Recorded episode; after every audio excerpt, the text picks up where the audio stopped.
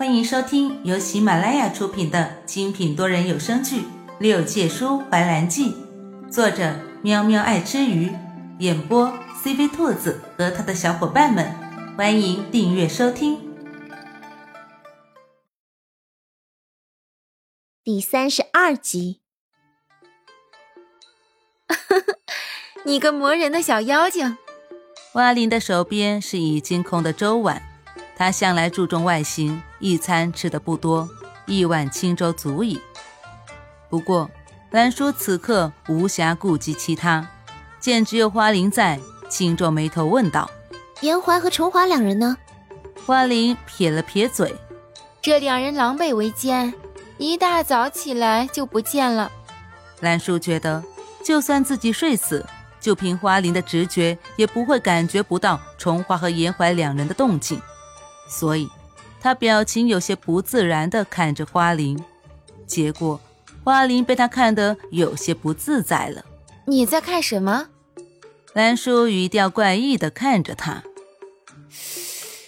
你有事情瞒着我？花灵连忙摇头，没有，我能有什么事情瞒着你呀？那我再问你一次，严怀呢？哎，我说你呀。能不能不要这样，一分钟都离不开他？兰叔凶神恶煞地看着花灵，一副泼妇的模样。别转移话题。结果，在客栈里喝酒吃饭的客人就能看见这样一个场面：一个身穿绿色纱裙的漂亮姑娘，凶神恶煞地对着对面那个红衣姑娘说话。红衣姑娘一脸担惊受怕地看着他，甚是无辜。花灵其实也没想瞒着他。以后你要是回了琼山，该怎么办呢？是不是所有活了万年的上古神邸都有这么些个恶趣味？花灵越说越担心自己这一身光鲜亮丽的羽毛，但是想想有兰叔护着自己，也就不甚在意了。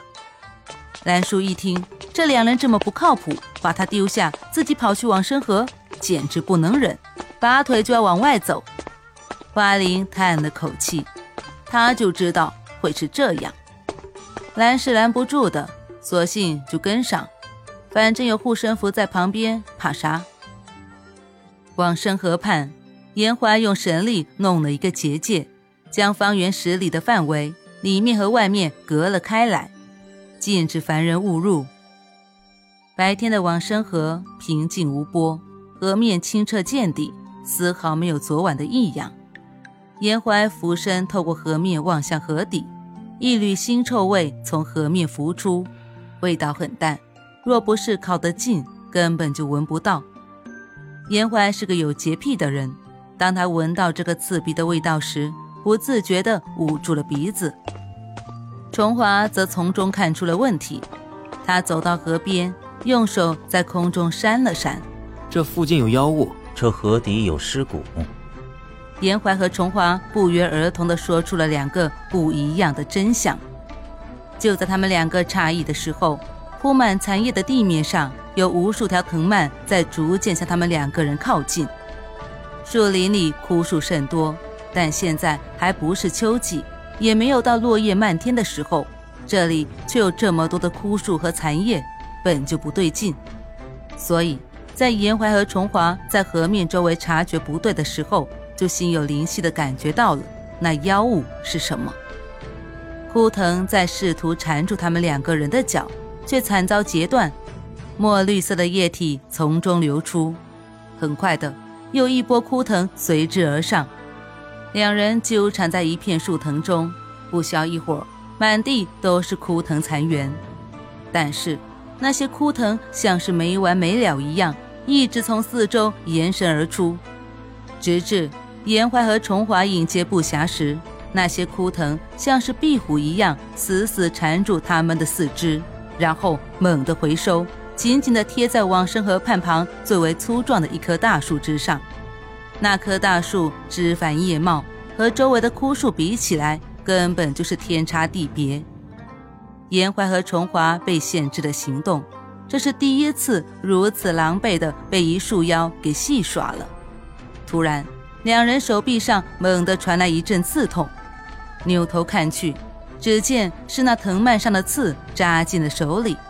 随即，暗哑的笑声从树干中传出：“哈 哈居然是神血！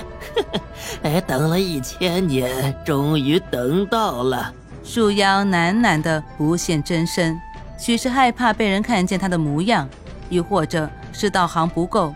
根本就不足以化成人形，故而重华有些大意。本上君的血，尔等妖物有什么资格吸食？重华忍住疼痛，用尽全力将法力灌入八股扇中，将其化为利刃，朝树心的位置刺去。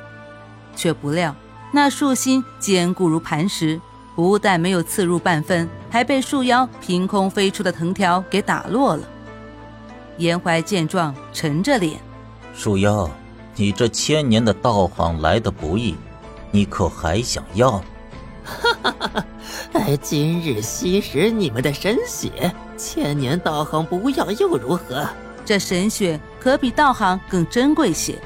放着捷径不走，却选择苦苦的修炼，他又不傻。若不是昨日那妖僧用这两人和他做交易，今日他怎么能吸食到如此美味的血？果然，神仙的血比起那些个凡人，真是好喝的太多了。严怀神色一凛，只见一缕白光若隐若现，像是要将天启剑照出。与此同时，一道炽热的火焰直直地向他飞来，落在他身边的树干上。那树妖发出惨叫，周身藤条因为突如其来的火苗都抽了回去。就连绑住严怀和重华的藤条也猛地松了开来。那树妖用树藤伸进往生河里，汲取水分往身上撒。可是，上古神兽的神火哪里是区区往生河水就能够浇灭的？是神火啊！神火！快来救救我！救救我啊！那树妖发出惨烈的叫声，尖细的嗓音格外的刺耳。严怀，你没事吧？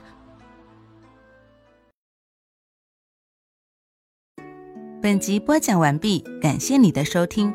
如果你想尽快听到下一集，或者直接畅听到底，可以点击本专辑的详情页，有完结版链接入口哦。